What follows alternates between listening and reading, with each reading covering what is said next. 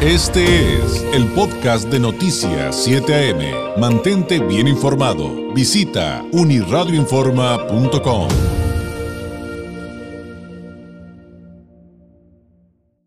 Temas de salud y dándole seguimiento a este compromiso que hemos hecho de informarlo con expertos de primera mano y eh, pues de hecho de los más importantes del país y a veces de eh, a nivel eh, global, pues traíamos pendiente hablar acerca de cómo han aumentado los casos de lumbalgia debido al confinamiento. Evidentemente el confinamiento me refiero al, generado por la pandemia, por el COVID-19, y es por eso que le agradecemos enormemente al doctor Felipe Gómez García. Nos tome la llamada, él es médico especializado en ortopedia y traumatología, subespecializado en cirugía articular, diplomado en terapia física por la UNAM, miembro emérito de la Academia Mexicana de Cirugía, de la American Academy of Orthopedic Surgeons y de la American Association of Hip and Knee Society. Doctor Gómez, ¿cómo está? Muy buenos días.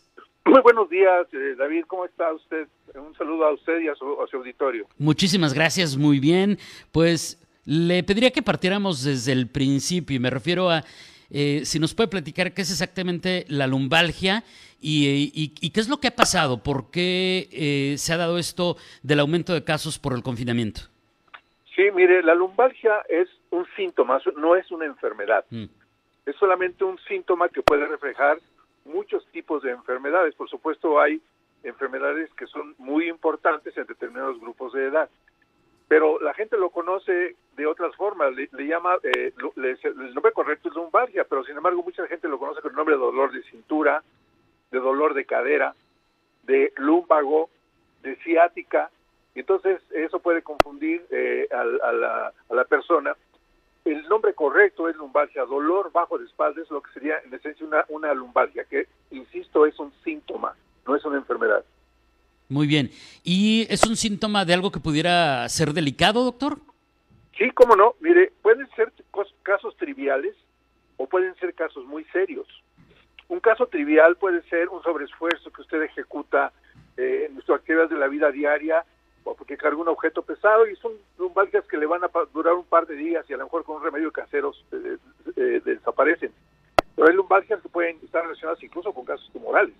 Lo más frecuente en el adulto mayor son los casos degenerativos de la columna vertebral lumbosacral. O sea que no hay que verlo tan a la ligera. O sea, sí puede ser entonces, doctor, por lo que nos explica, un asunto que llegue a ser eh, discapacitante. Sí, sí puede ser discapacitante. Para que tenga usted idea del porcentaje de la población con lumbalgia, en todo el mundo la prevalencia oscila entre 1.4 y 20%. Esto depende de los países y las regiones. Pero en general afecta al 84% de las personas. En algún momento de su vida, yo creo que muchas personas, usted o muchas personas de su auditorio, alguna vez han sufrido este dolor bajo la espalda. En México, con una población de 127 millones, afectaría más o menos entre 15 y 20 millones de personas. Personas, el 13% acude a consulta, que es la segunda causa de consulta en ortopedia. Es nuestra quinta causa en hospitalización, la tercera en intervenciones quirúrgicas y es la séptima causa de ausentismo laboral. Y además, hablando de dinero, estima que el costo para atender a salud es entre el 1 y el 2% del Producto Interno Bruto. Por ponerle un ejemplo, Estados Unidos, que es el país de las estadísticas, se calcula que el costo total supera los 100 mil millones de dólares por año es una cosa muy importante. Qué, qué impresionantes esas cifras, doctor. Ahora, eh, yo de repente, así como, obviamente no soy doctor, no sé nada de eso, pero de repente yo asocio, doctor, el tema de, de, de, la lumbalgia o el dolor de espalda baja que nos acaba de explicar, yo lo asocio mucho, a lo mejor por el, rollo cultural y lo que heredas de lo que te dice la familia, con el sedentarismo, ¿no? Así como que, este, como que de toda la vida hemos escuchado eso. No sé ni siquiera si sea correcto y por eso se lo pregunto, pero sumado a, a, preguntarle, ¿y entonces qué ha pasado durante el confinamiento que ha generado que se den más casos de estos? Sí, es una cosa muy interesante.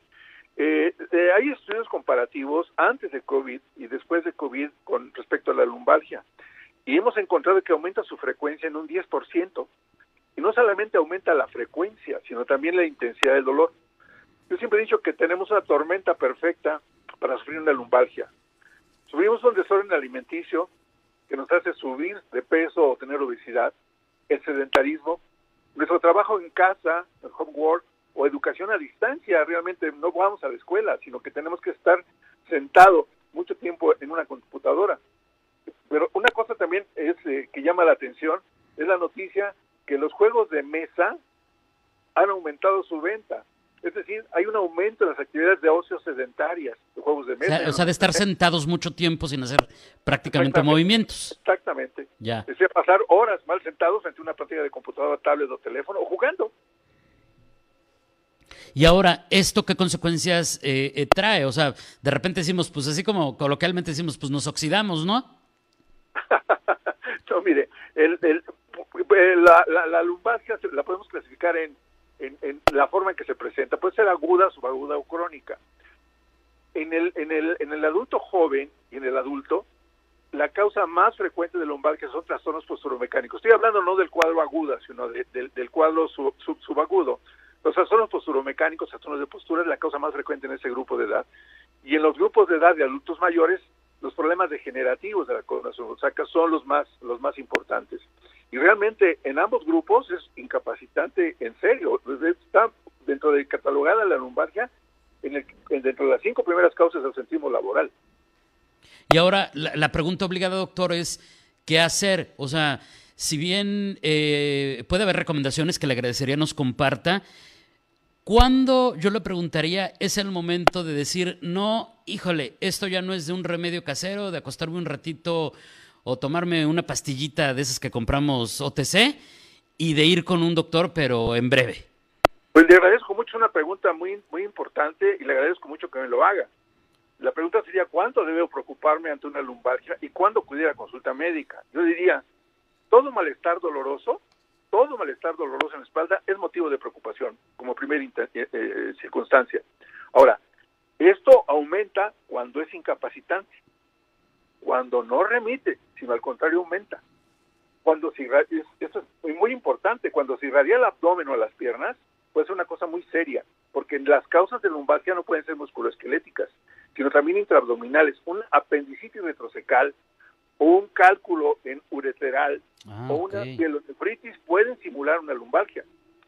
En general, cuando no es solo dolor lumbar, sino se acompaña de cualquier otro síntoma como fiebre, dolor abdominal, trastornos urinarios y ginecológicos, etcétera.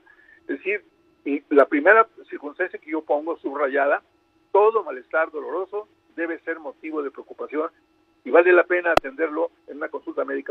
Cero, por favor, y creo que estará de acuerdo conmigo, pero usted es el experto y usted dígalo, doctor, no se automedique, lo decimos todo el tiempo cuando tratamos temas de salud, y, pero la verdad es que es bien importante, ¿no? Así es, es eh, hay muchos remedios naturales y muchos remedios formales. Ahora, el, la automedicación es una, una, una amenaza terrible porque todos los medicamentos suministrados a dosis inadecuada y por tiempo inadecuado tienen trastornos secundarios y consecuencias secundarias a mediano o largo plazo. Por lo tanto, es importante que las, las personas que tomen algún remedio natural, que pueden disfrazar un cuadro serio, o bien se automediquen con, con la medicina tradicional, pues pueden tener consecuencias serias. Es, muy recomendable eh, que lo revise un médico. Ahora, eh, el primer acercamiento me imagino, doctor, que tiene que ser con un médico familiar, pero ¿cuál sería el área de especialidad que recomendaría usted eh, a la que hay que acudir? Mire, depende, porque hay lumbalgias estructurales, que son las posturomecánicas. Hay degenerativas, que pueden ser discogénica o articulares, un neurocirujano o un ortopedista, neurogénico, por una radiopatía o neuropatía. Volvemos con las mismas especialidades. Inflamatoria, artrítica infecciosa, un reumatólogo o infectólogo, neoplásica, un especialista en cáncer, o no axial, pélvica y abdominal, un cirujano general, o un especialista en ginecología, en enfermedades renales, en fin, etcétera. Como es multi eh, hay muchas causas de enfermedad, cada una de estas ramas debe ser atendida por, por un enfermo, pero realmente el pivote y el valor importante es que con su médico general, con su médico familiar, acuda, él sabrá derivarlos al especialista de, eh, que tenga más expertise en resolver este tipo de algún tipo de problemas. Ahora, si hablamos de cosas que no sean graves, por ejemplo, que empiecen las molestias chiquitas por esto que platicábamos, doctor, del confinamiento, ¿qué, recom qué, qué recomendaciones les podremos hacer? Y ya entendimos que es para todas las edades, ¿no? Claro, mire, por ejemplo, una, evitar malas posturas, evitar sobrepeso y obesidad, evitar sedentarismo, no hacer sobreesfuerzos frecuentes, no hacer movimientos forzados repetitivos, utilizar muebles que sean ergonómicamente, que sean eh, eh, hechos correctamente y no mal diseñados. También es importante el, análisis que hemos visto es que una falta de satisfacción laboral puede ser también causa de lumbalgia. Definitivamente la ansiedad, la depresión y enojo y algunas comorbilidades como la hipertensión arterial, diabetes y tabaquismo serían las cosas que fundamentalmente debemos atender. Algunas las podremos remediar, otras tendremos que hacer el intento y algunas otras las tenemos que pues ir tolerando conforme vaya pasando la vida de todos cada uno de nosotros. Oye, doctor, ya nada más nos queda un minutito, pero bueno, eso del cigarro, pues ya vimos que es para todo, ¿no? Hasta para el, hasta para el cáncer, como hemos platicado con oncólogos, que, es gravísimo esto de seguir fumando. Pero eh, hay una pregunta adicional que me surge con, las recomendaciones que nos daba. Y, me refiero a esto de, este, de, de, no tener posiciones este, inadecuadas. Pues eso me lleva entonces a pensar que la recomendación es, vale la pena invertir cuando no sea posible en función de nuestra capacidad económica, entonces invertir en una buena silla, invertir en un buen escritorio, en una buena área de trabajo, pues porque de ello, pues al final eh, esto va a seguir todavía un rato, ¿no? Así es. Sí. Doctor, le agradezco enormemente. Este, ¿algo, algo más que decir antes de despedirnos? ¿Alguna, alguna reflexión final? Sí, yo espero que esto que hemos charlado en, en, esta, en este valioso tiempo de su programa, pues les sirva a algunas personas de, eh, de orientación para saber qué hacer en, en, este sentido. Y por supuesto, la recomendación es que todo el personal sanitario hacemos, guarde su distancia, use cobrebocas, no, no vaya a reuniones con eh, multitudinarias, eh, eh, respete la sana distancia, lávese las manos frecuentemente, utilice gel y que Dios nos ayude. Muchas gracias, doctor Gómez. Le agradezco enormemente este tiempo, esta explicación. Un abrazo a la distancia. Buenos días. Muy bien, David. Un abrazo para usted y todo su auditorio. Gracias. Es el doctor Felipe Gómez García, médico especializado en ortopedia y traumatología, subespecializado en cirugía eh, articular, hablándonos de la lumbalgia y cómo aumentan estos casos debido al confinamiento, pero cómo hay otros casos también delicados. 10% de aumento parece de repente poquito. Es un mundo, es un mundo. Este fue el podcast de Noticias 7am. Mantente bien informado. Visita unirradioinforma.com.